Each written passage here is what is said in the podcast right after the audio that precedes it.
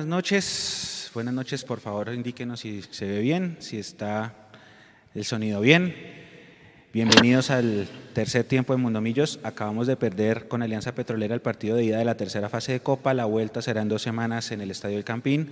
Jugamos con una nómina mixta, terminamos jugando con el ataque lleno de juveniles e inexperimentados jugadores que sumaron minutos y experiencia.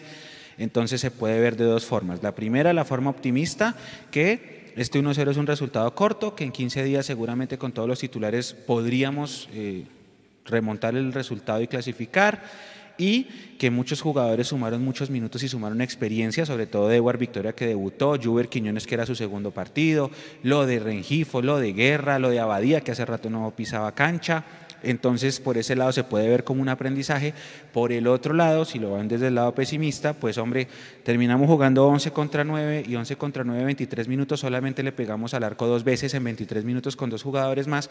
Y si hacemos un conteo global, si no estoy mal, ya voy a saludar a Jason y a Juanse que se va a unir, serían cinco remates en todo el partido, ¿cierto Jason? Con las buenas noches. Eh, hola Mecho, sí, cinco remates en todo el partido. Mm, uno diría que bueno, pues que de todos modos no es un mal balance para estar de visitante en, Barranca, con el calor de Barranca y demás. Por cómo se presentó el partido y cómo fueron las circunstancias del juego al final, se me hace que fue muy corto. Me quedo con eso primero que usted decía, Mecho, con el balance positivo, sí, obviamente hay que rectificar cosas, pero me quedo con eso positivo, que eh, digamos, esto es la confirmación al proceso o al proyecto que, se, que se ha querido armar y es el tema de, que los juveniles vayan teniendo su espacio y se vayan proyectando a nivel profesional. Creo que lo de hoy, lo que terminó jugando en Millonarios hoy, demuestra mucho eso. Eh, es evidente que para pelear cosas eh, uno necesita de un equipo más robusto, pero ellos van a ir adquiriendo esa, esa, esa capacidad y esa experiencia con el paso del tiempo. Eh, creo que Bogotá va a ser a, otra, a otro ritmo y a otra circunstancia y para mí, eh, creo que el marcador es bastante remontable, aunque sí fueron no 23 mechos, sino 17 minutos con la adición de dos hombres. Con, con, dos hombres más en el terreno de juego y solo rematamos dos veces. Eso sí preocupa porque creo que se pudo haber generado un poco más de remates al arco de Chunga. Sí, porque fueron, no, realmente fueron 23 desde que entró el, el, equipo joven en ataque, o sea, desde que hicieron esos cuatro cambios, me confundí, tienen razón Jason, sí, y 17 desde la segunda expulsión, pero pero sí, es evidente, Jason, contemos, ¿cuántos goles tiene Uribe? 11, hizo el, año, el semestre pasado 11. Chicho hizo 9, ahí van 20. ¿Cuántos hizo Emerson? Dos, no sé. Dos, sí. Entonces, si, usted le quita 20 goles al ataque de Millonarios, pues se siente, siente el impacto. Y acá hay gente que, está escribiendo en el chat lo mismo y también por interno.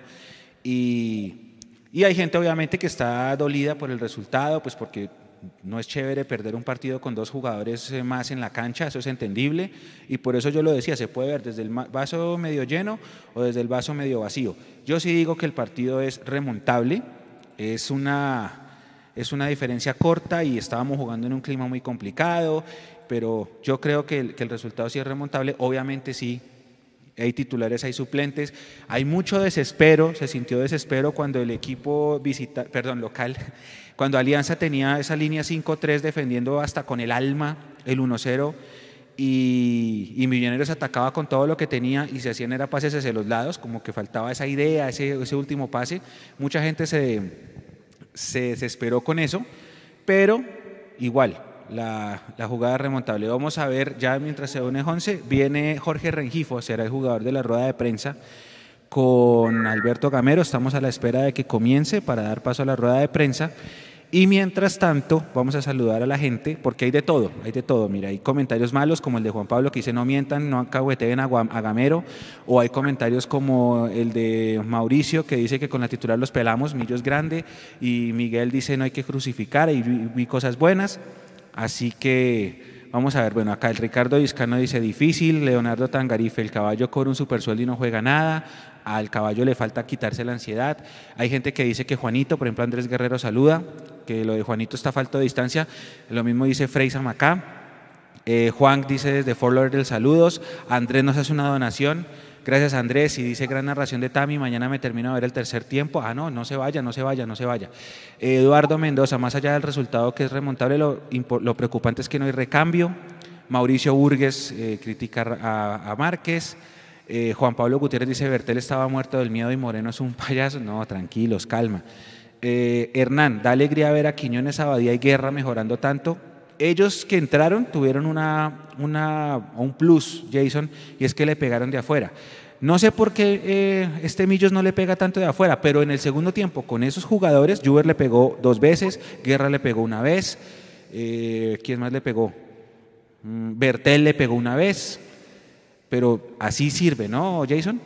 Sí, sí, es una opción y, digamos que está bueno que los juveniles se atrevan a hacerlo, Mechu. Yo, yo, yo creo que hay que llamar a la gente, y esto no es alcahuetería, ni mucho menos como alguien escribe ahí en el, en el, en el chat, sino hay que llamar a la gente la tranquilidad. de perder está dentro de las posibilidades en, en, en un partido de fútbol. Eh, es una plaza complicadísima. Sí, Millonarios tuvo 17 minutos, vuelvo a hacer énfasis en eso, con dos hombres más en el terreno de juego y solo rematamos dos veces al arco. Ese es un déficit que tiene Millonarios, pero rematamos dos veces al arco y miremos qué jugadores estaban realmente en ese momento en el terreno de juego. Usted ya los nombró, entonces estábamos con Rengifo, estábamos con Abadía, estábamos con Guerra, estábamos con Juber Quiñones, había entrado Edward Victoria, eh, terminó jugando casi que un equipo sub-20, Mecho. Entonces yo creo que a la gente también hay que decirle, venga, vamos con tranquilidad, yo sé que uno siempre quiere ganar como hincha, uno siempre quiere que las cosas salgan eh, como uno se las imagina en la previa del partido, pero para, para haber sido, para, para, para llevar esta situación del plantel que tiene Gamero, yo insisto en esto, me parece que no es un mal resultado, me parece que eh, son malos puntos a rescatar a pesar de la derrota que lo malo. Entonces quedémonos con lo, con lo, con lo bueno, no, llevémosle buenas energías a este grupo de muchachos que vuelva a insistir, me hecho yo soy cansón con este tema, pero, pero algo que sí tengo que insistir es en eso. Eh, si algo tienen es sentido de pertenencia por esta institución si hay algo que tengan estos muchachos, es sentido de pertenencia. Entonces, a partir de ese sentido de pertenencia, se pueden construir muchas cosas importantes. Entonces, a la gente hay que decirle, tranquilos, con calma, eh, aquí no quedamos eliminados. Eh, sí necesitamos refuerzos, estoy de acuerdo con la gente que dice que necesitamos refuerzos. No creo que vayan a llegar, el libro se cierra el viernes a las 6 de la tarde, entonces es complejo que vayan a llegar los, refuerzos, pero a estos muchachos hay que, hay que rodearlos y hay que saberlos llevar, que sé que se les lleva de buena forma, eh, vamos a, terminar construyendo eh, algo importante para Millonarios en el futuro. Entonces, eh, la suave, es una derrota, duele, yo sé que no les gusta perder, pero esto se le puede dar vuelta acá en Bogotá en 15 días. Don Juan Sebastián Gómez Álvarez, buenas noches, bienvenido al tercer tiempo. Mucho buenas noches, hola Jason, Nico, a toda la gente que nos está viendo, ¿cómo van? Bien, pues tratando de de pasar, pasar este sin sabor, de perder con dos hombres más en la cancha, pero bueno, es lo que le decía, se puede ver optimista o pesimista. Yo creo que esto es totalmente remontable. ¿Usted cómo lo vio? Bien, pero hermano, la, Alianza es un equipo que solamente había ganado un partido en el año, acuérdese que tuvo un antirécord, ¿no? De no haber ganado un partido hace año y medio. Entonces, pues Obviamente es un equipo que está renovado y toda la cosa. Eh, ¿Con qué me quedo yo? Con que Millonarios creo que, Jason me corrige, pero creo que es el equipo del fútbol colombiano que más remata de afuera. Y fíjese que hoy yo le conté tres claras, la de Abadía y los dos remates en los palos fueron de remates desde afuera, digamos que eso... Juanse, espéreme, espéreme Juanse que arrancó la rueda de prensa. Decide finalmente hacer esas cuatro variantes eh, para la segunda parte y para Rengifo, ¿qué fue lo más complicado de este, de este partido? y si siente que pudieron haberse llevado un mejor eh, resultado para la capital de la República. Buenas noches para ti, para todos los televidentes. Esto nosotros lo teníamos presupuestado, lo, habíamos hablado. Volvemos a nuevamente el día sábado. Y queríamos que este grupo que vino hoy tuviera rodaje. No tenía pensado meter a Ginás, porque es el único central derecho que tengo hoy. Y, quería, quiero tenerlo palzado pero el presupuesto era ese, que jugara Badía, que jugara un rato Quiñones, que entrara Guerra, eh, que entrara un rato Dewar, que entrara Quiñones. Yo creo que esto lo que estamos haciendo es un trabajo que venimos haciendo, que ellos vayan también metiéndose. A pesar de eso, creo que entraron y entraron bien. Me gustado cómo entraron, fueron, fueron eh, incisivos, fueron atrevidos. Y eso es para que ellos vayan perdiendo el, mucho más el miedo eh, en lo que es el fútbol profesional. Buenas noches. Eh, lo más difícil para mí en el partido fue pues un equipo que se replegó bien, pues los intentamos buscar siempre el resultado, pero no logramos concretar muy bien las jugadas. Y pues bueno, igual ya toca pensar en el próximo partido. Continuamos, Cristian Pinzón, Caracol Radio, por el profesor. Profe, lastimosamente se retrasó el reencuentro con los hinchas en Bogotá. ¿Qué opinión le merece el castigo que de manera indirecta ha recibido Millonarios? Comparto lo que están haciendo, pero no, yo creo que no, no es justo lo que, la determinación que tomaron. Porque si bien es cierto, lo que nosotros queremos en los estadios es paz, lo que nosotros queremos en los estadios es tranquilidad. Y si, y si se dieron cuenta quiénes fueron, pues suspendan esa afición. porque tiene que ver Millonario en estos momentos un partido Santa Fe Nacional? Entonces, yo creo que es lamentable. Lamentable porque es que esto también motiva a la gente en, este momento, el, el, momento que estamos viviendo en el país. Hoy la gente salió feliz, la Alianza Petrolera, ganaron. Hoy allá en, Manizales hubo público. Entonces yo creo que justo no pueden pagar por pecadores. Y si Nacional se equivocó y se dieron cuenta que fue Nacional, pues suspenden a Nacional. Ni siquiera, ni siquiera puedo decir que, que, Santa Fe, porque se dieron cuenta que la, equivocación fue Nacional, pues suspendan a Nacional. Pero esto hay que aceptarlo, aceptarlo. Nuevamente volver a jugar sin público me parece que de los en las partes del mundo esta es una de ellas. Ya, ya en pocas partes se está jugando sin público y todavía nosotros estamos en esta, no, no queremos avanzar. Cristian Pinzón también de Caracol para Jorge. Jorge, ¿por qué no se logró sacar ventaja de los dos hombres de más con los que terminó el rival? Eh, bueno, yo creo que fuimos un equipo que siempre salió a buscar el partido pues Alianza nos sorprendió porque a pesar de que tenían dos jugadores menos, se replegaron muy bien. Y pues lastimosamente nosotros no pudimos concretar, pero, pero se buscó y, se intentó buscar siempre el partido. Diario AS, Daniel Molina, profesor. ¿Qué consejo le puede dar a Ricardo Márquez, que en ocasiones se ve un poco revolucionado? No, consejo no, aprendizaje.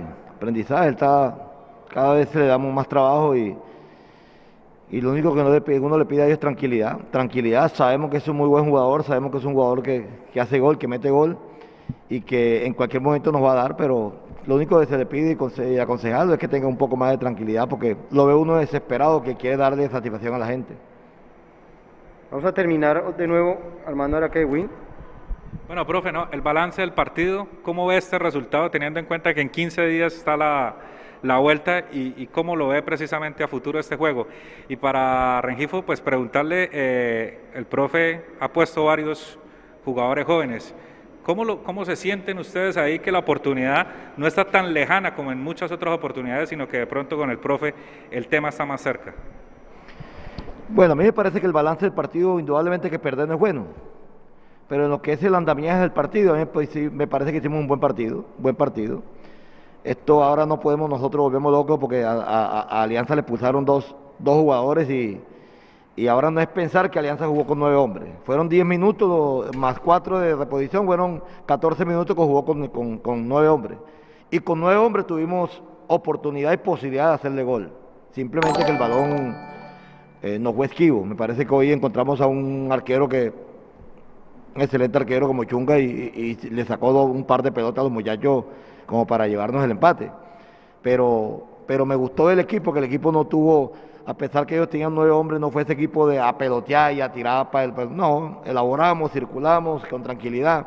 Y es un resultado que está abierto, está abierto, ahora nos toca a nosotros jugar con ellos en Bogotá y, y ojalá podamos eh, eh, eh, aumentar esta, esta llave y pasarla, porque ese también es el anhelo de todos nosotros.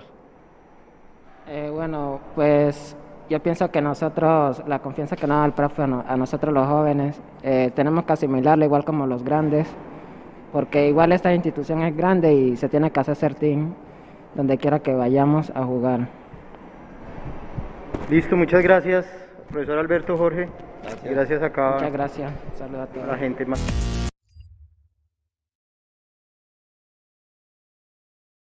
La rueda de prensa, compañeros. Juan, ahora sí retomamos con, lo que usted iba comentando. Eh, sí, no, yo le decía que me deja tranquilo, pues que Millonarios es de los equipos que más remata, por no decir el que más remata el arco desde fuera del área. Vea que hoy las tres opciones pues llegaron por esa vía, ¿no? Dos remates en el palo. Eh, no sé si en el último Chunga la, alcanzó a sacar porque la manotea y pega en el horizontal. Creo que fue la de Juber antes, la que pega en el vertical izquierdo y la que le pega a Badía, que también saca muy bien Chunga. Creo que en ese sentido me quedo tranquilo. Eh, no me gustó el rendimiento pues, de los volantes de marca, sobre todo de, de Pereira.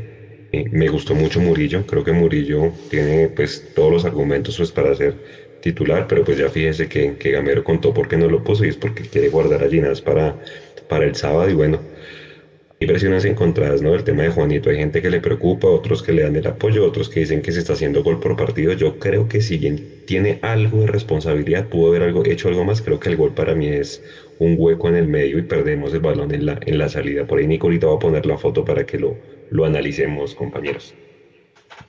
Para mí no es gol de arquero, Jason. ¿Usted qué opina? No, Mechu, es que, es que es la misma situación del segundo gol de Vargas en la Florida Cup contra Nacional. Si, usted, si, si la defensa pierde la pelota saliendo y el equipo queda totalmente desacomodado y los dos centrales quedan en línea, que pues bueno, no es el caso de hoy, pero cuando pasan esas, esas situaciones que usted pierde la pelota saliendo, eh, pues toda la ventaja la tiene el delantero que tiene toda, la, to, toda, digamos, el perfil y toda la visual para poder definir. Yo creo que eh, Juanito está tapado por el defensor de Millonarios, que no sé si es Vargas el que va sobre el jugador de Alianza, y, y él cree que se le va a jugar allá a, Ahí a la mano gol, Ahí lo está mostrando Nico. Exacto, que se le va a jugar a, a la mano derecha y al final se la termina cruzando y, y, lo termina cogiendo a contrapié y pues no alcanza a reaccionar Juanito. Ah, que pudo haber estirado más el brazo, sí, quizá había estirado más el brazo, pero igual no iba a llegar a la pelota porque lo cogieron a contrapié. Entonces son situaciones eh, que uno tiene que analizar todo el contexto de la jugada y el último culpable de ese gol sí termina siendo Juanito, o sea, es el menos culpable de todos. ¿usted vio culpabilidad de los, de los volantes de marca? Ahí, porque vea que John Pérez está solo. Eh, es, que, es que yo sigo con la, con la duda. Bueno, en esa imagen que usted da, ya, ya uno ve a John Pérez muy retrasado, pero yo no sé, Juanse, yo sigo con mi duda. Cuando la pelota va al medio campo y Bertel no salta, que ese sí me parece que es un gran responsable en el gol, y ustedes vean que la rechaza Juan Pablo Vargas, la pelota va hacia la mitad de la cancha y Bertel no salta. Bertel únicamente trata de hacer cortina y el jugador de Alianza Petrolera sí, digamos, eh, salta y va por la pelota. Y en ese retroceso, yo no sé si John Pérez viene de atrás de fuera de lugar. Aquí en la imagen que estamos mostrando, eh, pues no pareciera que fuera fuera de lugar, ¿no? Pero la pelota ya hace rato ha partido de su sitio y, no sé si él estaba fuera de lugar cuando, cuando venía el retroceso. Eh, yo creo que es más culpabilidad de Juan Pablo Vargas, que ya lo hemos recalcado, eh, Juanse y compañeros, ha estado fino en los últimos partidos sacando al equipo.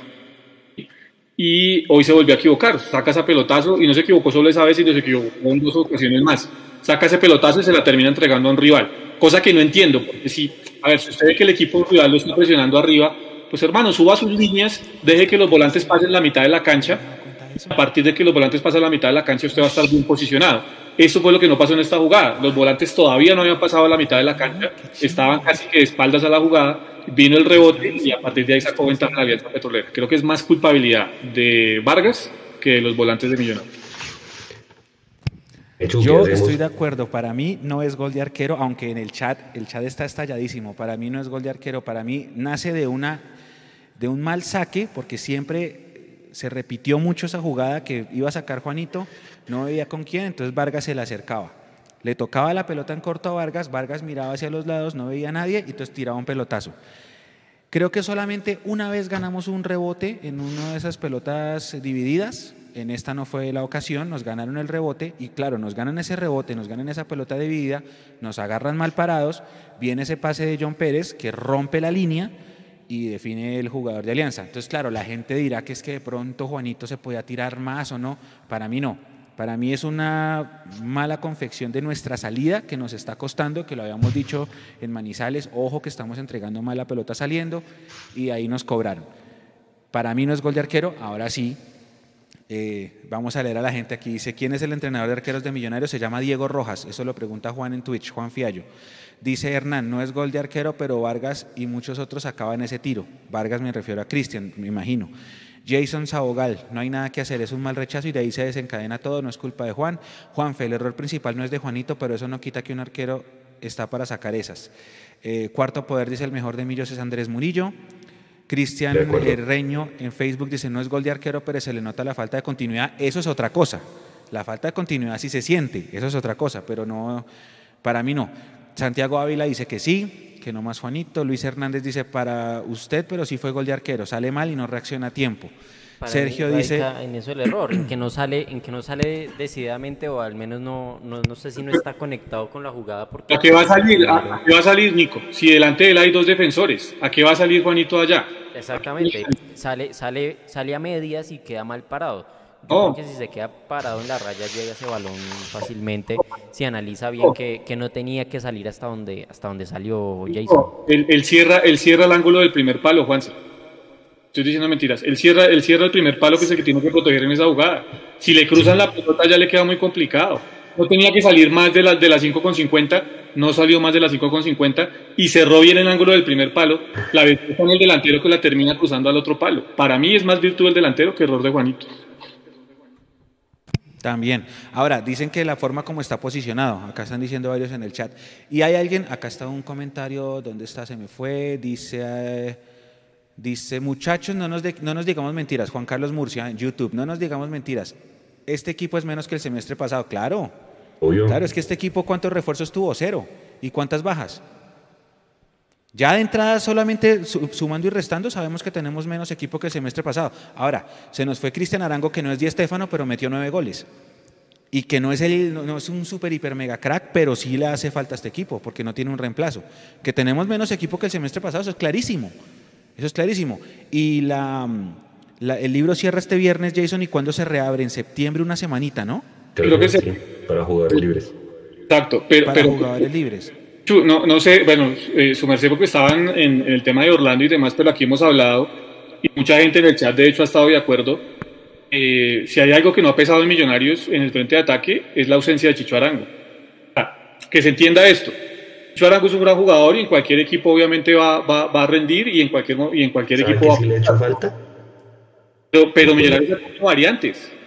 Sí, pero sí le hecho falta el juego por dentro. Si usted mira los goles de Millonarios, todos han llegado por los extremos. Todos, todos, todos, todos, desde Pasto, contra el Quindío, ah, eh, en el último partido ahorita eh, en la liga. O sea, todos con, todos, si, usted mira, mire, la asistencia de, Perlaza por el costado, las dos asistencias de Mojica por el costado, el gol de guerra por el costado. O sea, creo que lo que sí perdió Millos con, con la idea de Aranga fue el juego interior. Pero, Juanse, ¿y de, y de dónde nacen las jugadas? Hay que mirar el contexto de la jugada. O sea, si nos quedamos con el último pase, claro, el último pase ha venido de los costados. Pero los volantes se han sumado a jugar por ese juego interior y lo hemos recalcado acá, Juanse. Si algo ha tenido Millonarios en este segundo semestre es. Ira llega con sorpresa a rematar desde el borde del área. Mojica tiene remate desde el borde del área. McAllister, en los partidos de la Florida Cup, si nos vamos a los partidos, llegó, llegó como falso 9 y ocupó el lugar del delantero que se movió para arrastrar la marca de los centrales. O sea, Millonarios tiene variantes en el frente de ataque. Eh, ah, que, que Cristian Arango es un fuera de serie para el fútbol colombiano, estamos de acuerdo. Pero ha tenido variantes Millonarios. Eh, lo que pasa es que hoy miremos el equipo con el que terminamos, volvemos a insistir, Sí. miremos el equipo con el que terminamos, les falta experiencia y con el tiempo la van a ir adquiriendo y van a saber descifrar estos partidos. Si hoy está Uribe, si hoy está Arango, si hoy están McAllister, seguramente el partido se descifra, pero como no estaban ellos y no estaban los juveniles, pues por eso les digo, no quememos las naves y vamos tranquilos porque pues es un paso atrás en el tema del resultado, pero es un paso adelante en lo positivo que puede venir con todos estos jugadores. Venga, si hay, si hay puntos bajos, o sea, el tema de Pereira, el tema de Jader Valencia, por más de que no haya sido el equipo titular, es pa- pues para mí me, es sobre todo Pereira, porque Jader, Jader cuántas veces tocó el balón, muy, muy, muy, muy poquitas. Caballo Márquez, creo que solamente se vio en la jugada del, del penal, fue contra Márquez que hicieron la- el penal que no nos pitaron. Esa jugada El de la mano. El de la mano, Juanse, es un desborde de Rengifo por el costado derecho, que él tira al centro y el jugador de Alianza tiene la mano abierta. Eso también hay que decirlo, ¿no? Porque, pues, eh, Alianza termina ganando el partido 1-0 con lo justo, me parece a mí también. Eh, y si Millonarios le pitan ese penalti, claro, pues si ayer fue, si, si hoy fuera miércoles, pues otros, o sea, si hoy no fuera miércoles y no fuera martes, pues era otro día, exacto. A Millonarios le pasa lo mismo. Si a Millonarios le pisan ese penalti, quizás estábamos hablando de otro resultado y estábamos hablando de otra situación hoy. Y estaríamos diciendo que qué bien que se vio Millonarios al final con los juveniles, porque entraron ellos y tuvieron minutos y que el equipo ya está amalgamado. Entonces, por eso yo digo, hay que ir con tranquilidad. Para mí este resultado es completamente remontable acá en Bogotá, con otro, equipo, con más bagaje, con más rodaje que el que se terminó jugando hoy. Rendimientos individuales, ¿cómo los vio? Rendimientos individuales. A, Pereira puntualmente le están dando con toda. Además de Juanito, ¿no? No fue el mejor partido de Pereira, pero es que yo siempre lo he dicho. Pereira necesita de un 5 que lo acompañe para que se vea bien. Y cuando no está Steven Vega, pues Pereira no se ha podido ver bien. E, es una realidad. Juan Camilo eh, no, tuvo, no tuvo el mejor primer tiempo, mejoró mucho en el segundo. No es el jugador para, para, para decir, para que se sienta con la tranquilidad todavía, Pereira decir, tengo el respaldo necesito ahí atrás. Es que Vega ordena todo en el medio campo, entonces miremos también las ausencias. No nos quedemos solo con lo malo, miremos las ausencias que tenía Millonarios. No estaba el portero titular, que era Cristian Vargas. Eh, no estaban los dos centrales, y digo no estaban los dos centrales porque a pesar de que estaba Vargas, estaba con perfil cambiado, entonces no estaba Ginás y Vargas estaba con perfil cambiado. No estaba Perlaza, que se viene siendo titular, no estaba Steven Vega, no estaba Macalister Silva, no estaba Fernando Uribe, no estaba Emerson Rodríguez, si usted quiere sumarlo, aunque sabemos que ya viene lesionado hace días si usted suma son ocho bajas. Y apenas perdimos 1-0. Entonces, eh, tranquilos, tranquilos, ¿no? Hecho. Es que depende, o sea, apenas perdimos 1-0, ese, ese último no, no me gustó mucho porque apenas eh, perdimos 1-0 contra un equipo que ganó un partido ¿no? de local en el año. Se viene cinco partidos sin perder. Es que también miremos eso. El Alianza ya llega a cinco partidos sin perder. Y le voy a decir, vea, es que, es que, es que nos quedamos a veces con solo lo negativo. Empató 2-2 con Medellín en la jornada 18 del campeonato pasado. Empató con Envigado 1-1 en la jornada 19. Le ganó en la primera fecha a la Equidad 1-0. Le ganó a Pereira 2-0 en la segunda fecha de este campeonato y le sacó un punto a Tolima Ibagué eh, uno por uno. Y hoy pues jugó contra Millonarios. O sea, ya son seis partidos de Alianza sin perder. Eso también hay que mirarlo está haciendo bien Uber Boder, ¿no? Y además él tampoco tenía todo el equipo. Sí, sí, Hoy tampoco... No, no, espérese, espérese un segundo, espere, un, espere, espere, analicémoslo ahí, porque Uber Boder también cambió cinco jugadores con respecto al, último partido en Ibagué, así como nosotros cambiamos cinco jugadores con respecto a lo que había pasado contra Once Caldas. En ese sentido vamos mano a mano. Ahora, les pregunto, ¿ustedes sienten que tácticamente Uber Boder nos ganó el duelo? ¿Le ganó el duelo al profe Gamero? Sí, sí, y le digo por qué la Alianza, el primer jugador que le echan es el mejor jugador de ellos. James Sánchez le manejó la mitad a Millonarios todo el partido. Ese jugador es fuera de serie. O sea, ese jugador era el que marcaba la diferencia en Junior. Y hoy creo que era el jugador con más pases en el, en Alianza Petrolera. Lástima la expulsión pues para ellos. Pero todos, todos los balones en los saques se los ganó James Sánchez a Millonarios en la mitad. En ese sentido creo que sí, el Alianza se paró muy bien. Ese es un jugador que hay que revisar. Jason, ¿usted qué opina? Yo creo que tácticamente hoy sí fue superior a la Alianza. O sea, tácticamente impuso lo que quiso jugar. Millonarios en el primer tiempo creo que terminó con 69% de posesión. No fue porque Alianza le permitió también que eso fuera así, porque era simplemente nos replegamos, entregamos la pelota a James Sánchez, como lo dice Juanse, que lo recalcamos muchas veces en la transmisión, tiene muy buen pie, eh, cambio de frente y distribuye bien el juego y le apuntamos a los extremos. Y a eso le apuntó a Alianza durante el partido y le salió bien el libreto. Cuando se quedó con dos menos, hombre, ¿usted qué más puede hacer? Meter una línea de cinco, tres volantes y nos defendemos como, como, como nos podamos defender. Eh, hubo falta de capacidad de Millonarios, en eso estoy de acuerdo, para, para en esos 17 minutos que estuvo con dos hombres de más, eh, sacar, sacar a flote el resultado. Pero también hay que mirar que eh, ellos se replegaron de buena manera y lo hicieron bien. Se equivocó Millonarios en las vías, quizá, porque no remató de afuera como debía. Las dos veces que se atrevió a rematarlo, el de Guerra por poco termina adentro, el de Juber Quiñones por poco termina adentro eh, por ahí tuvo uno de Edward que la tiró al, centro del arco y estaba bien parado Chunga. Cuando se atrevió a, rematar de afuera, Millonario generó peligro. Entonces equivocó la forma porque se, ocupó de tirar y tirar centros y no, y, no de, y no de rematar de afuera, que era lo que mandaba el partido en ese momento. Hay cosas que corregir, es cierto, pero yo vuelvo a decir, cuando le dan tan duro a este equipo y a estos pelados, es lo que yo no comparto, porque es que no es culpa de ellos. Los culpables no son ellos, ni es Gamero. Los culpables son quienes armaron este equipo y le tiraron la responsabilidad a ellos. Entonces, como son jugadores de la cantera, lo que digo es, venga, la suave un poquito, fue un partido que se perdió, no se ha perdido mucho, ¿sí? Y vamos a mirar cómo va este equipo de aquí para adelante. Cuando las cosas de verdad no se den, pues que Millonarios hoy es líder del fútbol colombiano. Perdimos un, partido que todavía es remontable en Bogotá y ya estamos diciendo que, que esto no sirve. No, venga, cojámosla un poquito suave. Ahora, Ahora, otra cosa, otra cosa, espéreme Juanse, hay otra cosa. Mucha gente estaba pidiendo, porque es que tampoco podemos ser eh, más papistas que el Papa, mucha gente estaba pidiendo, antes de este partido, decían, creo que en, el equipo Jason lo dijo, ¿no? que este, esta copa hay que aprovechar para poner a los jugadores que no estaban jugando en la liga, que había que tratar de darle minutos a los jugadores que no estaban siendo titulares en la liga para tener continuidad. Y si usted mira la formación, eso fue lo que hizo el profe. Puso a Juanito, puso a, Murillo, puso a Juan Camilo. Al final mire con cuántos jugadores canteranos terminamos. Entonces eso la gente lo pedía antes de, no puede ser que ahora después de entonces empecemos a decir, no, pero ¿cómo así? ¿Que por qué pone esos jugadores? No, porque mucha gente quería eso. Yo no lo compartía porque pues yo soy de la filosofía que hay que jugarlo todo y la nómina ya nos dimos cuenta de pronto no nos va a dar para dos torneos. Pero eh, mucha gente lo pidió así y así fue, y así fue. Eh, bajo esa óptica, entonces perder 1-0 contra un equipo que tiene mucha más cancha, mucha más experiencia por los nombres que tienen, pues no es tan malo, ¿no? Yo decía, no es malo, Ve, Mechu, no sé, Juan, ¿qué opina?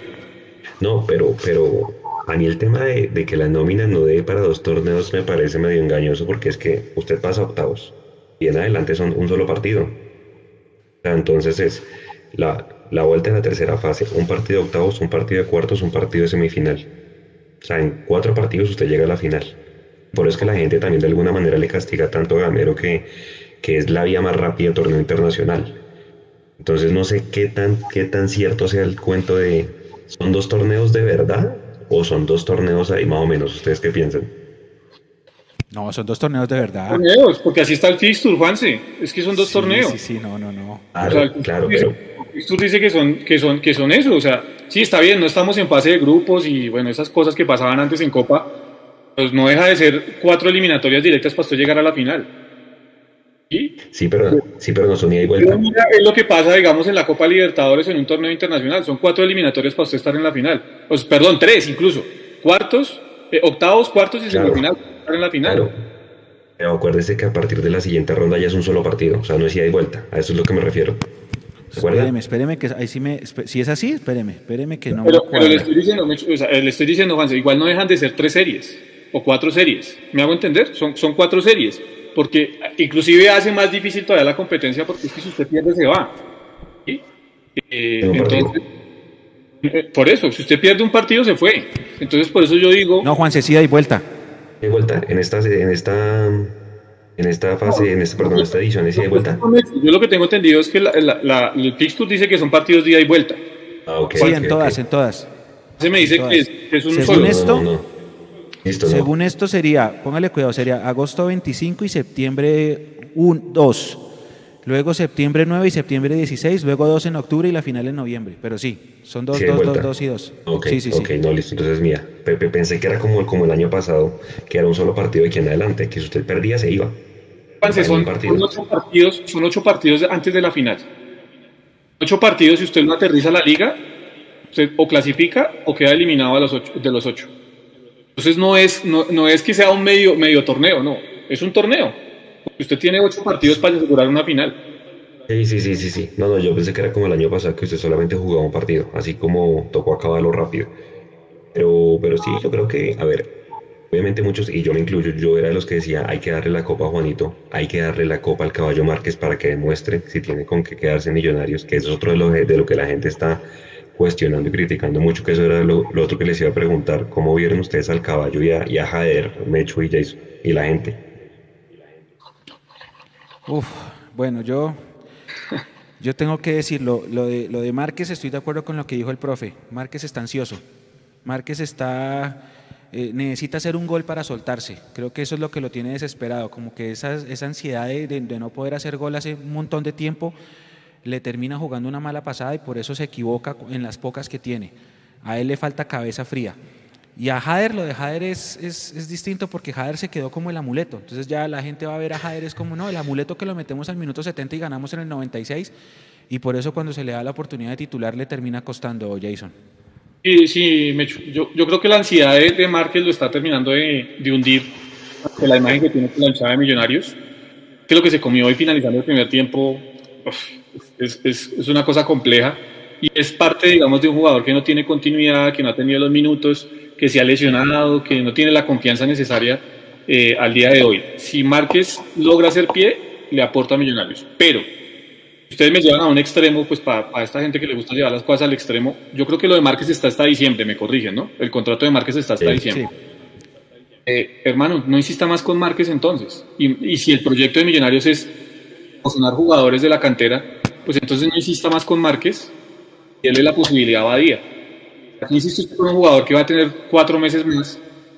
¿Y, ¿Y por qué no insistir con Abadía, que es el jugador de la cantera y que le puede dar realmente dinero a Millonarios?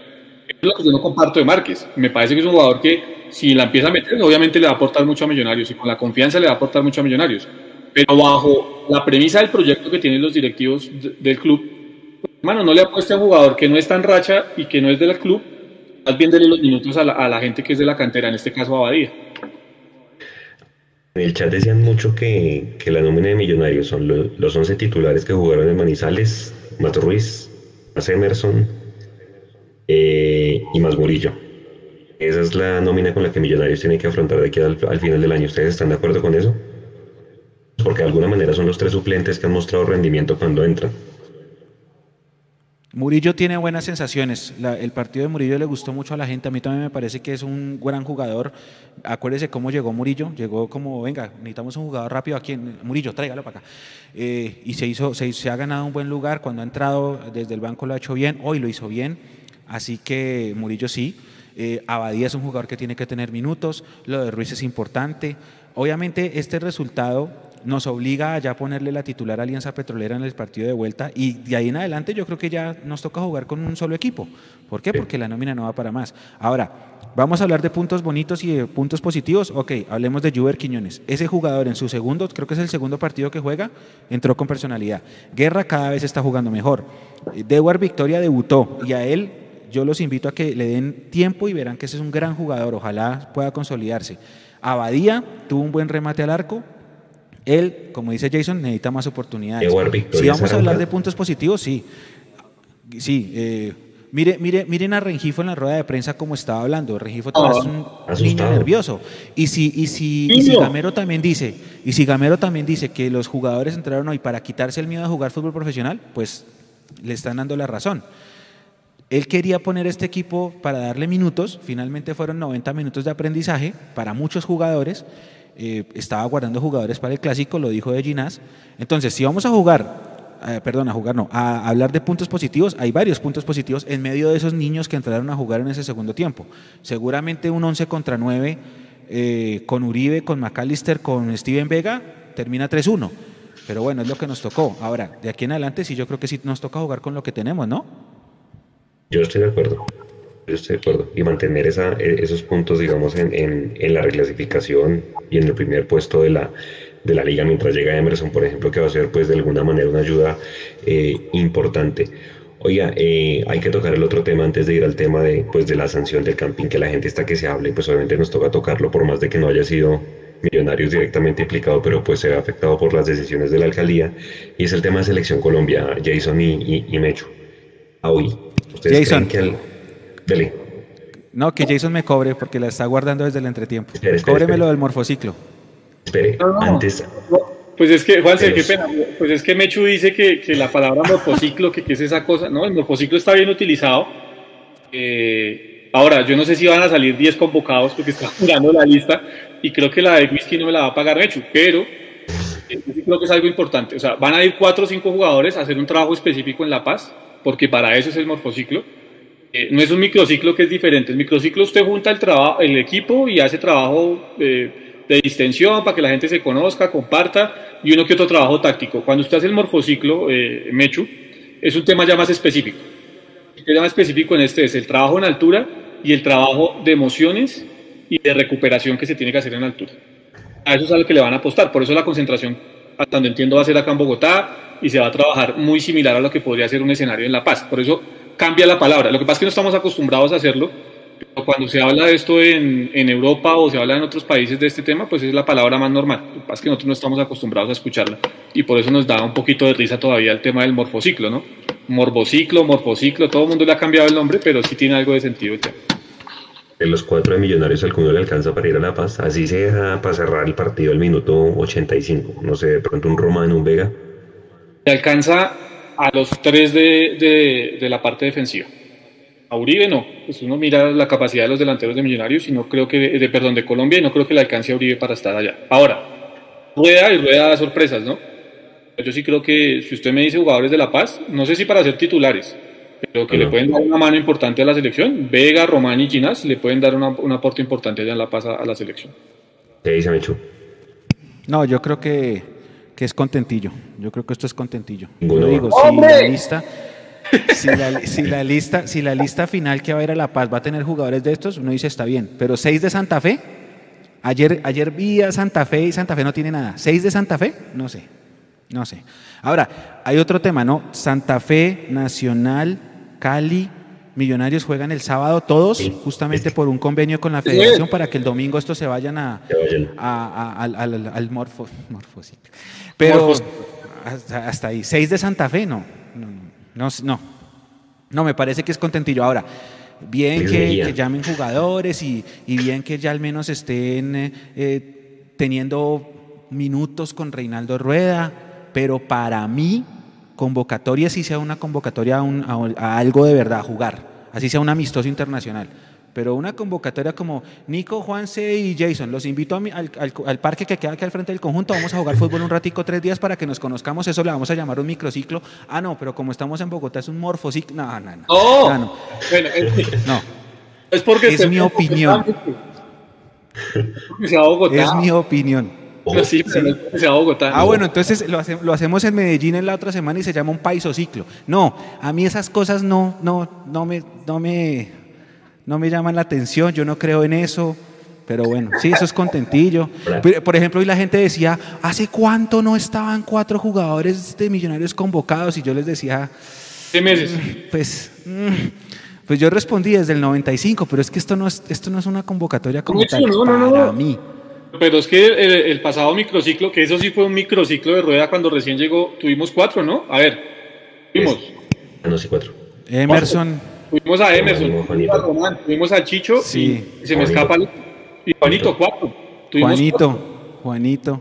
Eso ya había pasado reciente, Mecho. Sí, hagámoslo en Cali y ¿cómo le ponemos? Chuletociclo. No, no, no, es- es- a mí esas, esas me parecen contentillo, no sé, no sé. Ahora, le digo, su opinión de lo de la de whisky. ¿no? Alístela de whisky, no yo le digo. Sí. Tienen que ser Ahora, 10, ojo, y sobre todo los 6 de Santa Fe. 6 de Santa Fe. No, no, no, no, no, no la cambie. No la cambie porque No, no, yo dije 10, yo dije 10, pero digo, Dijo 10, explíqueme cómo... Ustedes vieron Santa Fe Nacional ayer, me imagino que lo vieron con todo lo que pasó con, con, con el incidente de las tribunas, toda esa vaina, al menos el segundo tiempo, ¿no? Santa Fe no mostró mucho, ¿no? No estoy diciendo que ya el clásico lo vamos a ganar, ¿no? Hay que jugarlo porque es un clásico. Pero, pero ustedes, ¿ustedes le dieron un partido a Santa Fe ayer? Mira, ahí están diciendo que si fuera en Pasto es un cuiciclo, que en Barranquilla es un currambaciclo. Yo ¿Sí ve? Yo, a mí, a, a mí- a mí- a mí me llamó la atención que llevara tan poquitos de la equidad. La equidad tiene más fútbol que Santa Fe, solo llevó a, a Mantilla y a, y a García, ¿no? Al, al, al defensor. Hubiera podido llevar más y tiene mejor fútbol la equidad que, que Santa Fe. Acuérdense que a Vega lo rompieron en un microciclo, ¿no? Entonces pilas. En, el- en el 2016. Pero era, era una preparación de sub-20, era una preparación de selección sub-20 o sub-17, lo de Vega. Contra Millonarios, un partido amistoso, fue curiosísimo. Esos cuatro hoy lo Pero- poníamos, Ve- Vega es el que tiene más, más proceso, ¿no? Él hizo sub 15, sub 17, capitán en los dos, central, ¿se acuerdan? Y en el- cuando llegó al sub 20 fue que lo, lo rompieron ahí cuando Millos estaba jugando con Rubén Israel. No, yo creo que de pronto Vega le, le alcanza, le alcanza para ayudar a cerrar ese ciclo porque dicen que en esa fecha triple de eliminatorias la convocatoria de Colombia para ese último partido en La Paz va a ser diferente, va a ser con jugadores más de acá del, del FPC y de altura. Puede que les alcance, ¿por qué no? Usted dice que no me echo. No, no, porque es que yo veo las- la lista que se fue para Copa América y No, es Mechu. que es básicamente la misma, ¿no? Que es diferente. Pues, Esa base se va a ir. Le digo, nosotros, es que no tengo acá la, estaba buscando, bueno, ya, ya le voy a buscar la fecha, pero el caso es que nosotros de La Paz a la selección de La Paz tiene que venir a jugar a Barranquilla y de Barranquilla tiene que volver a viajar otra vez, eh, para, porque esta, esta fecha es triple, ¿no? De la eliminatoria. Sí, son, vienen dos triples. Exacto, entonces por, a partir de eso es que planifica Rueda lo que está planificando. Yo no sé si van a salir los 10, o sea, lo de los 10 pues es una joda y lo del whisky y toda la cosa, pero yo creo que de aquí sí van a salir unos 4 o 5 jugadores para, para ese tema del trabajo en la altura. Es que además no vamos a enfrentar ni a Argentina ni a Bolivia ni nada, vamos a, entrar- a enfrentar un equipo que basa sus puntos en la eliminatoria a partir de lo que pueda, de la ventaja que pueda sacar en la altura que es Bolivia. pero ya nos desviamos del tema, entonces eh, no, voy a desviar más. Eh, eso es en septiembre, ahorita si quiere miramos calendario a ver qué partido se perdería si es que van. Bueno, señores, sanción, sanción de, del Campín, pues hoy fue la noticia del día, toda, mucha gente ya tenía listo su correo literal, cosa como cuando usted hace horario en la universidad que está F5, F5, F5 para el, para el horario. Ahora todo el mundo estaba aquí actualizando para ver si le llegaba el correo de, con la famosa boleta digital. Hoy votaban un dato interesante, pues porque yo les quiero preguntar a ustedes. Yo sé que hay muchas culpas, pero cuando usted escucha, por ejemplo, que la policía se demoró 10 minutos en llegar hasta donde había pasado el incidente, usted dice, o no estaba bien hecho el operativo, un partido clase A, pero también Santa Fe tiene, tiene responsabilidad porque dicen que no planificó bien la logística. Y se acuerda, Mechu, que por allá en el 2005, cuando Santa Fe le metió una goleada a América, también por allá votaron a un man de lateral sur y Sebastián Heredia decía hoy, qué curioso que en ese entonces el presidente, presidente de Santa Fe también era Eduardo Méndez. Entonces empiezan a atar una mano de cabos que uno dice, bueno, eso es un antecedente importantísimo. Yo les quiero preguntar a ustedes y a la gente que nos está viendo, ¿cuáles son las responsabilidades? ¿Quiénes son los dolientes? ¿Dónde se planificó? ¿Cuál fue la cadena de errores? Jason. Juanse, ¿usted se acuerda que, eh, o sea, aquí, lo dijimos, ¿no? Eh, a mí me llegó primero la información que, esto, que la apertura al, al 50% del aforo del Campín sí va a ser 15 de agosto, o sea, para el fin de semana del 15 de agosto, 14 y 15 de agosto. Y esa, digamos, era la decisión inicial que tenían en la alcaldía para reabrir el estadio. Eso también lo dije aquí, Juanse y compañeros, tomó por sorpresa a muchos funcionarios de la Secretaría de Gobierno cuando la alcaldesa les dijo, no, esto no va para el 15, sino va para allá. Para allá fue el día de ayer, eh, 3 de agosto, eh, en el Campín, ¿no? Entonces, usted improvisa, usted hace las cosas de forma improvisada, cuando usted simplemente por eh, populismo y por eh, egos toma decisiones apresuradas, pasa lo de ayer. Es que lo de ayer pudo haber sido mucho más grave de lo que fue. Ayer estamos hablando de que, hay, hubo un señor, Juan, estamos hablando de que hubo un señor que tuvo que irse para la clínica, la antigua San Pedro Claver, la, hoy la hoy Medellín, eh, ¿no? y con su, su nariz fracturada porque pues hubo unos petardos eh, que fueron y lo atacaron eh, eh, de una manera injustificada. y, se, y se planificó mal, y esto es información desde la misma Secretaría de Gobierno, porque primero no había el número de policías el secretario de Gobierno dice que había, no lo sabía. Prueba de ello es, dividiendo la tribuna familiar, que es la norte para Santa Fe, con Oriental Norte, no había, no había, no había, había cordón. Había cordón de seguridad de policía. La prueba. Y segunda prueba, si usted tiene los, oficiales de policía suficientes, la hinchada de Santa Fe, de la tribuna sur, no puede salir de la forma que salió a, la grama del Campín. Es que, es que ahí fue donde pudo haber sido mucho más grave. Si la cosa no se sostiene, que están las vallas o porque la policía, los poquitos policías que habían intervinieron en ese momento, no estaríamos hablando de un solo, de, uno o de tres señores heridos, sino estaríamos hablando de gente muerta ayer en el Campín porque esto, esto pudo haber sido una batalla campal producto de la improvisación de la alcaldía. Y en eso sí estoy de acuerdo, y ya termino con esto, eh, Juanse, con el señor Serpa. Creo que alguien de la alcaldía, de la Secretaría de Gobierno, de la alcaldía, tiene que pagar el precio político de lo que pasó ayer en el Campín. Que esto que pasó ayer en el Campín puede pasar con la hinchada de Millonarios o puede pasar con cualquier hinchada. Me refiero a que a cualquier, cualquier hinchada puede ser la agredida. Y eh, yo sí creo que tiene que haber un costo político de alguien de la alcaldía por lo que pasó el día de ayer. Muy mal planificado todo, todo por la soberbia y el ego de decir, vamos a volver al fútbol con clásicos. Lo que estaba planificado desde un comienzo en la alcaldía era tres partidos con plan piloto de 3.000 o 5.000 hinchas máximo, que eh, eh, el 15 de agosto sí se volviera realmente con el aforo del 50%. Los egos los llevaron a hacer lo que hicieron. Y pues ya más adelante analizamos lo que dijo el señor Serpa, que hay cosas las que estoy de acuerdo y otras con las que no estoy compartiendo con el señor. Mechu, y es que dijeron que si la guardia no salía, la cosa hubiera sido peor. qué cree? Sí, sí, sí, sí, sí, no, completamente de acuerdo, completamente de acuerdo. Ahora, eh, quitémonos las camisetas, lo que hizo la hinchada de Santa Fe estuvo bien, fueron a respaldar a sus propios compañeros porque si no, a las familias, a los niños, hay, fotos. Ahora, empecemos desde, desde el principio. no sé, no sé qué nos pasa a nosotros como sociedad, no sé qué nos pasa, porque en Manizales también hubo, hubo gresca entre los hinchas de Millonarios antes de empezar ese partido, que no, sé, no sé si los videos se filtraron por redes, sociales, por redes, pero hubo grescas. No sé qué nos pasa, no sé qué nos pasa. Yo, yo le decía a alguien esta mañana, parecemos animales, eh, como, animales en la jaula, que le abren a uno la jaula y no saben qué hacer. Entonces la gente se volvió loca, como que vuelvan al estadio y mire todo lo que ha pasado. Lo de Manizales, lo de ayer. Eh, Santa Fe se equivoca porque Santa Fe vendió tribuna familiar para las dos aficiones. Entonces hay un momento en el que la tribuna familiar está dividida en mitad rojos y mitad verdes, y esos mitad verdes ayudan a subir a los otros. Entonces por eso no estaba ese cordón de seguridad. ¿Cómo le van a vender tribuna familiar a, los dos, a las dos hinchadas? ¿Cómo le va, cómo? más barata. Cuando no, más barata y ahí va a llegar. Véndasela a la hinchada de Santa Fe. Véndasela a la hinchada de Santa Fe. ¿Cómo le va a vender tribuna familiar a la hinchada nacional? No, nada que hacer.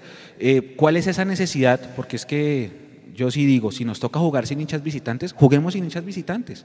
A mí me encanta viajar, me encanta ver a millos de visitante. Yo soy de los que digo que ganar de visitante tiene más valor sentimental que ganar de local, por lo que significa ir de visitante. El domingo yo estaba muy feliz, ganamos de visitante, en vivo.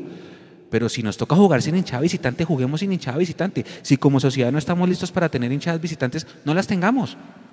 No las tengamos. Y eso que en todas las hinchadas, creo yo, también hay internas, en todas en todas. Los de Nacional tienen por allá una cosa entre ellos, eh, los del Caldas también por allá. Yo vi que estaba el Holocausto Norte a un lado y estaban otros como una disidencia en, otro lado, en Occidental, en todo lado. Si no podemos tener hinchadas visitantes, listo, sin hinchadas visitantes. Y otra cosa, todas las decisiones que está tomando la alcaldesa desde hace un año Todas son decisiones con, tema político detrás, con segunda intención, todas.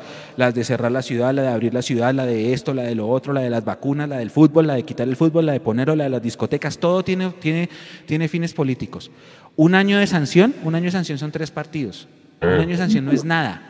Un año de sanción no es absolutamente nada. Entonces, ¿qué, ¿qué, va a seguir pasando? Vamos a seguir jugando a tener sanciones que parecen drásticas y que todo el mundo, porque es que a mí sabe que me daba piedra, estaban en la reunión, y usted se va a las redes sociales y todos los, todos, digamos, todos, digamos, Nico, Nico es el secretario de gobierno, entonces sale una foto en el perfil de Nico y Nico así, con el tapabocas, ¿no? Con el y así, dan. Y en el texto, estamos en la reunión porque el fútbol no debe ser para en paz. Entonces yo soy el otro, el, no sé, el representante de mayor, entonces salgo yo así, con el tapabocas. Y en mi perfil de Twitter lo mismo. Eh, estamos acá porque estamos comprometidos con no sé qué. Después sale una foto de Juanse por allá con, también con tapabocas, sentado así en la reunión así. No, no, no, no es de posar, no es de posar, es de en serio tomar decisiones. ¿Qué decisión se tomó? No hay fútbol el, clásico. Millonarios termina pagando algo que no, no tiene nada que ver. una cosa que fue mal planeada y mal ejecutada por, por Santa Fe y por la alcaldía. Eh, Nacional, a Nacional, ¿qué le pasó? Sanción de un año. De aquí a un año, ¿cuántos partidos hay? Tres el, de Millonarios nunca le dan, el, de Millonarios Nacional no cuenta porque no les dan, nunca les dan tribuna. Santa Fe se los da porque necesita taquilla y Equidad porque es el taquilla de año para ellos. Y es absurdo, o sea, son tres fechas lo que usted dice, o sea, son tres fechas realmente, salvo que haya finales y, se perjudiquen el tema de las finales. Pero termina pagando Millonarios que no tiene absolutamente nada que ver en lo que pasó ayer. Equidad. Bueno, sí tiene que ver, y ya les voy a decir en qué tiene que ver Millonarios. Sí tiene una parte de responsabilidad Millonarios indirecta, pero la tiene equidad, que, tampoco, también tiene una parte de responsabilidad indirecta, pero no la tiene. Y la, responsabilidad indirecta que para mí tiene Millonarios es la siguiente. el del tema del enrolamiento y los 12.000 o 15.000 posts que le cobraron a los hinchas por este tema del enrolamiento, que para controlar quiénes iban y quiénes no iban al estadio. Eh, el, señor Gustavo Serpa sale, obviamente, a defender lo suyo, y estoy con él en eso, en que defienda que Millonarios no tiene por qué pagar los platos dos rotos de lo que pasó ayer en el Campín. a él se le olvida que él hace parte de la I mayor él como miembro de la I Mayor no le ha exigido a Vélez o a este señor que está ahora o al que haya estado de turno lo suficiente para que ese tema del enrolamiento se lleve a cabo y se haga un control real de quiénes van y quiénes no van al estadio. Quiénes son las personas que están ingresando al estadio. Esa para mí es la, responsabilidad indirecta que tiene Gustavo Serpa y Millonarios en ese aspecto. Porque son socios de la I Mayor y entonces no pueden seguirse ellos también lavando las manos como lo está haciendo la alcaldía. Entonces, como se comportaron mal, les cerramos los estadios pero como ellos, como los que se comportaron, entonces el argumento de Millonarios es como los que se comportaron mal fueron los de otros los de otro equipo, pues yo no tengo nada que ver en ese tema. Estoy de acuerdo parcialmente con eso porque ellos sí tienen la responsabilidad de hacer que ese tema del enrolamiento funcione bien. Él dice además que hizo lo de la tribuna familiar y demás y todo este tema para evitar que haya violencia en el estadio, porque según él, y eso me gustaría que lo demostrara, seguramente lo había, pero qué rico sería que lo demostrara, pues para depurar la hinchada de millonarios también. La tribuna norte un microtráfico, se expende droga, eh, se extorsiona, se roba, bueno, la tribuna norte era pues eh, lo más parecido al bronce. Si, si él dice tener, si, si él tenía las pruebas y por eso convirtió la tribuna norte en una tribuna familiar, pues qué bueno sería que las aportara para que esas personas que hacen eso no puedan volver a los estadios en Colombia. Eso lo debería hacer el señor Serpa. Lo curioso es que él dice que tenía las pruebas, pero en la entrevista que le da hoy a Caracol Radio dice que no se puede tener control sobre las barras porque no hay cámaras en los estadios. Entonces, ¿cómo hizo él para saber que pasaba todo eso y que tiene las pruebas que pasaba todo eso en la tribuna norte si él mismo dice que en, los estadios no hay cámaras? Eh, hay que llevar las cosas a, su esto. Yo creo que Millonarios sí tiene esa parte de responsabilidad y si a él tanto le duele el fútbol colombiano y tanto lo quiere depurar, lo primero que tiene que hacer es ya para que se haga el tema del enrolamiento y se lleve de buena forma, que el tema biométrico empiece a funcionar en los estadios y mostrar las pruebas de los hinchas de millonarios o de los supuestos hinchas de millonarios que se dedican al microtráfico y a la extorsión en el estadio. Lo que yo al morfotráfico. en lo que yo sí estoy de acuerdo con Serpa es que no tiene ningún sentido que se siga castigando el cemento. O sea, ahí cuando le dice a los de caracoles que si hay un robo en una discoteca, pues se cierran las discotecas. O sea, si me entiende, e, en, ese tipo de cosas yo siento que el cemento se viene castigando hace mucho tiempo y no pasa absolutamente nada. Pero es que, Juanse, desde el año, yo estaba mirando esta mañana registros, en, en 1999 en un Millos Nacional eh, hubo desmanes y entonces, ¿qué hizo el distrito? Canceló, suspendió el campín. Por eso ellos se fue a jugar a Ibagué. ¿Se acuerda? Que le ganamos 2-0 con gol de Joner Toro. Y ya, le ganamos 2-0 en Ibagué y todo, no pasó nada. Sigamos en el fútbol. El del año 2000, lo mismo. Hubo un desmanes en un Millos Nacional. Entonces, ¿qué hizo el distrito? Suspendió la plaza. Millos se fue a jugar a Zipaquirá, que Real Cartagena jugó con Reneguita y botó un penal. 0-0. Y así. Entonces siempre nos quedamos en lo mismo. Ay, que es que rompieron un bus. entonces sale alguien diciendo, rechazamos completamente los actos vandálicos, no sé qué. ¿Y qué pasa? Eh, la semana el show continúa y no pasa nada. Es que no hay, no hay sanciones de peso, no hay medidas. Eh, siempre dicen, vamos a identificar a la gente con pruebas biométricas, que el carnet de no sé qué. No pasa nada. Es que no pasa absolutamente, no solamente en Bogotá, en todas las plazas, no pasa absolutamente nada. Entonces, la violencia en el fútbol va a seguir Acá va a salir un, uno, dos, tres populistas diciendo rechazamos tajantemente las sanciones, no sé qué, vamos a restringir no sé qué. En una semana muy posiblemente ya se vuelven a abrir las puertas y no pasó nada. Es solamente mientras pasa la inmediatez del momento y mientras todo el mundo hace populismo. Yo creo que de aquí al siguiente partido de local que es contra el Medellín, si no estoy mal, ya va a haber público en las tribunas, creo yo. ¿Por qué? Porque el populismo y la politiquería pesan más finalmente terminamos pagando nosotros por, por, algo que no somos culpables y bueno, ya está, ya está. Y otra cosa que aquí dice Jason en el chat, el partido no se debió seguir jugando. Así el partido no se debió seguir jugando. Es así de fácil. por Jason que hace punto, porque es que, Mechu, eh, esto, no es, esto no es el espectáculo, debe seguir. Casi matan a una persona ante los ojos de miles de espectadores que van en el estadio. Su hijo. el con su hijo. El man estaba con su hijo. Imagínese, y, y, casi lo matan. Y entonces, eh, pues nada, esperemos que se calmen, que llegue el SMART es otra prueba de que tampoco estaba bien montado el dispositivo porque tuvieron que llamar Smart y esperar 40 minutos para que llegara, la fuerza disponible y demás. Eh, y seguimos con el espectáculo. Casi matan a alguien en el Estadio Campín ayer. Y eso que le pasó al hincha de Santa Fe, le puede pasar al hincha de Millonarios, le puede pasar al hincha del Once Caldas, le puede pasar al hincha de cualquier equipo del FPC. Aquí siguió el, siguió el espectáculo. Entonces, eh, la señora alcaldesa, en vez de haberse ido para su casa, al estudio, a la comodidad de su casa, del estudio de su casa, lo que debió haber ido es devolverse para el Campín, que está a pocas cuadras porque ella vive en la 60 con séptima, entonces debió haberse devuelto para el Campín, ella misma haberse apersonado de la situación que estaba pasando en el estadio, porque ella es la principal responsable, porque claro, fue al saque de honor, eh, que vuelva a Nacional, porque creo que es hincha de Nacional o de Santa Fe, no sé qué equipo es ese, entonces fue, hizo el saque de honor y demás. Cuando estuvo el tema álgido, como ha, como ha sucedido a lo largo de su gobierno, se le olvidó que tenía que ir al campín otra vez a personarse del tema. Eh, es muy fácil hablar desde, desde, la, desde el micrófono de la casa, pero ella tenía una responsabilidad que era ir y ponerle frente a la cosa. No lo hizo tampoco. El, montó mal el dispositivo. Eh, cuando la cosa se puso fea, no fue capaz de ir dar la cara. Y lo único que pudo hacer fue: pues sancionemos el estadio y evitemos que los hinchas de Millonarios vayan al estadio. Una cosa absurda e ilógica. Porque además demuestra que no conoce el fútbol. ¿sí? Porque es que es muy diferente 5.000 abonados que tenía Santa Fe y por eso tuvo que abrir la venta de boletería a los hinchas de Nacional. Y una cosa muy diferente son los 11.000 que tienen Millonarios que seguramente van a agotar la boletería de ese día. O Millonarios sin problema va a agotar, los 11.000 los 11 boletas. O los iba a agotar. pues ella desconoce todo este tema. Entonces, lo fácil es sancionemos el cemento, como ustedes lo dicen, cosa con la que no estoy de acuerdo, pero sí sigo insistiendo a Millonarios le cae una responsabilidad mientras no haga lo posible porque en Di Mayor se ponga a regir ese tema del enrolamiento y demás. ¿Qué dicen ustedes? ¿Que de aquí a pasado mañana llega algún jugador, Mechu, Jason? Yo no creo. Jason.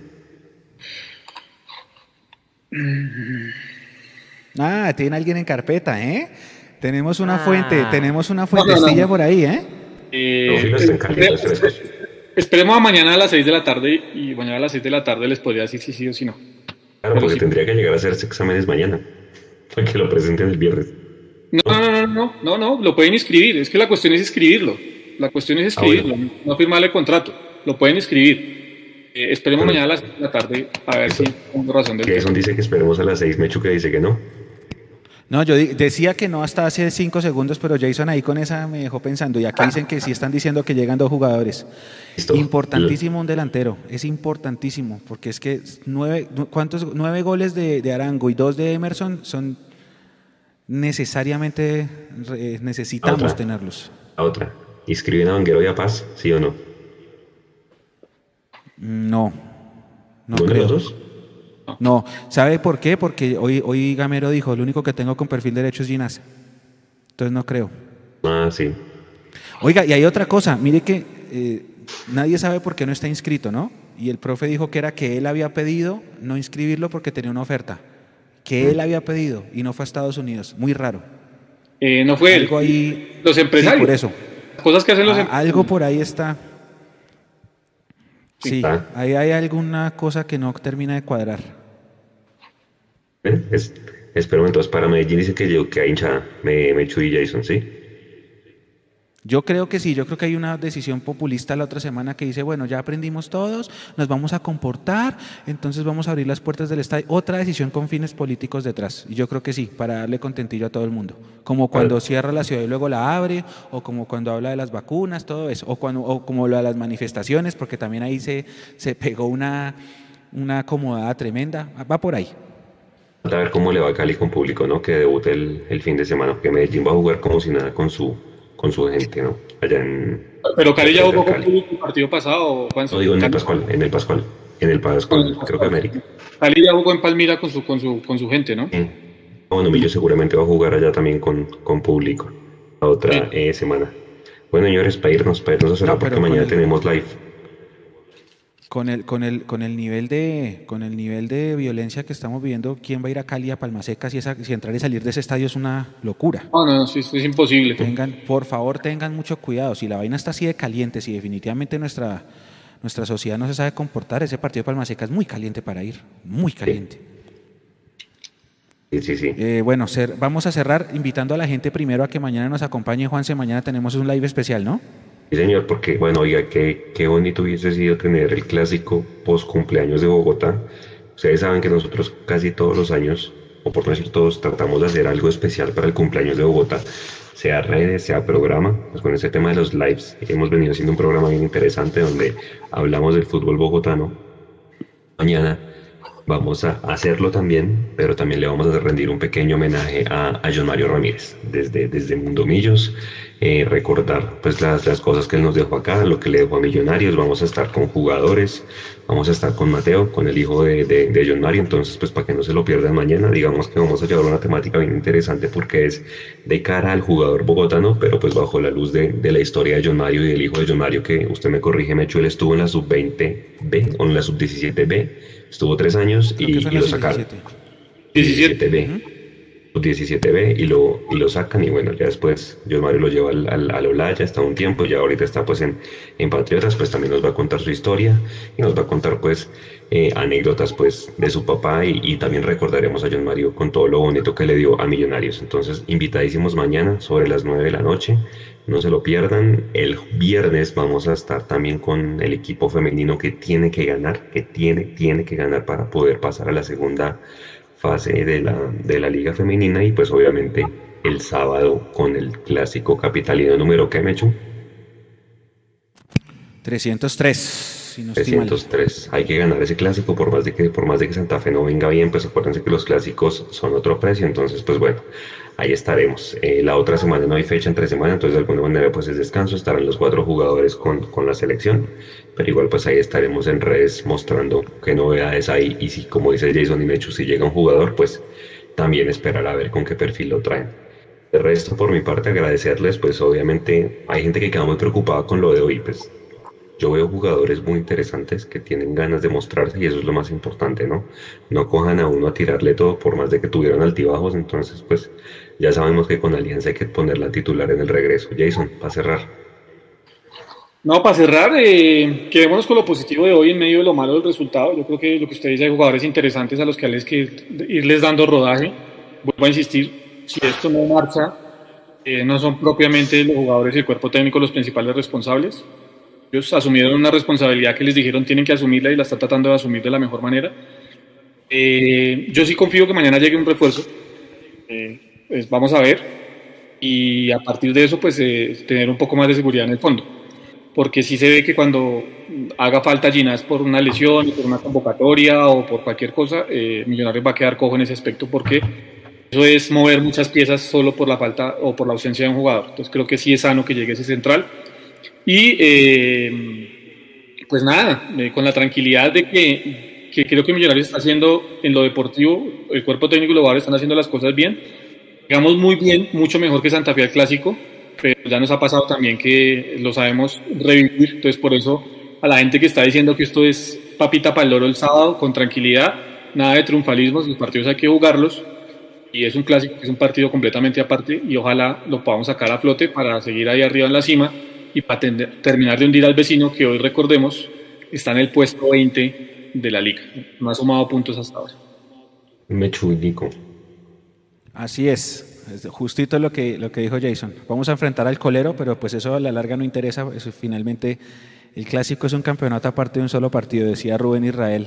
Y es cierto, es cierto, el clásico es un partido aparte y Santa Fe viene muy mal. A mí no me gustó, o sea, yo lo vi jugar ayer y no me pareció. Y, pero bueno, hay que jugar eso. Ellos se crecen con nosotros y habrá que esperar. Eso sí, hay que jugarlo, no hay que confiarnos, pero sí llegamos mucho mejor que ellos. A todos muchas gracias y nos encontramos mañana. Mañana vamos a tener un programa muy bonito, muy bonito y los invitamos a que se conecten con nosotros. Nico, no sé si alguna cosa antes de cerrar. No, pues que, que agradecerles a todos los que siguen aquí conectados con nosotros. Eh, ahí el chat de ya ya saneé algo que estaba pasando ahí, ya el chat quedó sano otra vez. Em, listo, gracias a todos. Bien Natalia ahí que nos ayuda con, la moderación, Natalia Martínez. y, y, listo, ¿no? Aquí saludar a Brian Gómez, a Hernán Cáceres, a Jason Arenas, a la banda de Twitch que está aquí también conectados. Eh, nos vemos mañana, no, no se pueden perder mañana es en vivo. Y listo. Listo. Cerramos. Gracias a todos. Cuídense, no se preocupen. Primeros en la liga y en la reclasificación. Exacto, y el partido y el resultado es remontable y yo me imagino que en 15 días íbamos a poner a la pesada y bueno, ya fue esto, fueron 90 para mí 90 minutos de aprendizaje. Ojalá el domingo, le el sábado, perdón, le podamos aplicar la segunda dosis a Santa Fe. Gracias a todos, cerramos y los invitamos mañana. Mañana vamos a tener un programa muy bonito. Cerramos, gracias. Chao. Chao, gracias.